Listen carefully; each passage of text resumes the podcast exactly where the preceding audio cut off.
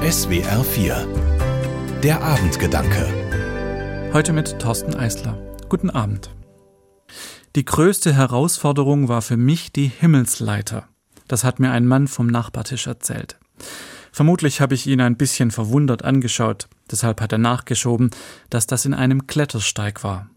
Wir waren im Urlaub in Österreich wandern und da sind wir ein bisschen ins Gespräch gekommen. Ich habe das dann gegoogelt und beschlossen, dass ich da nicht drauf muss. Aber ich muss ja zugeben, als Pfarrer habe ich bei Himmelsleiter direkt an die Bibelgeschichte von Jakob denken müssen. Vielleicht war ich auch deshalb so verwundert. Jakob hatte sich mit seinem Bruder überworfen und der war zu Recht sauer auf ihn. Er hatte ihn um sein Erbe betrogen und war deshalb geflohen. Nachts schlief er im Freien und träumte eben, genau, von einer Himmelsleiter von einer Leiter, die auf dem Boden steht und die bis in den Himmel reicht. So weit, dass auf dieser Leiter Engel hoch und runter geklettert sind. Für Jakob war dieser Traum etwas ganz Besonderes, weil er dadurch verstanden hat, dass Gott ihn nicht aufgegeben hat, und das, obwohl er seinen eigenen Bruder betrogen hatte. Das hat ihm die Kraft gegeben, weiterzugehen, mit seinen Fehlern im Gepäck, und am Ende haben sich die Brüder auch wieder versöhnt. Für mich ist diese Himmelsleiter auch etwas ganz Besonderes, weil sie ein schönes Bild für die direkte Verbindung zwischen Gott und der Welt ist.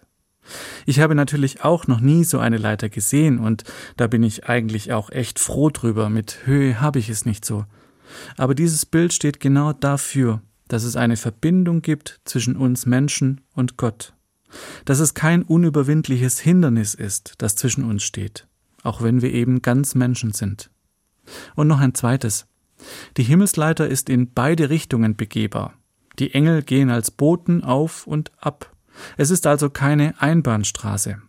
Ich kann mit Gott reden, beten, ihm erzählen, was mich alles so beschäftigt, worüber ich mich freue und was mir das Leben manchmal schwer macht.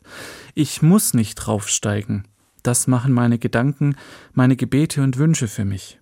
Und ich merke, dass dann auch was zurückkommt dass ich einfach spüre, dass ich nicht allein bin mit meinen Gedanken. Ein Stückchen Himmel, wenn man so will, ganz oben von der Leiter. Thorsten Eisler, Reutlingen, Evangelische Kirche. Die Abendgedanken können Sie auch jederzeit nachlesen und nachhören. Im Internet unter swr4.de.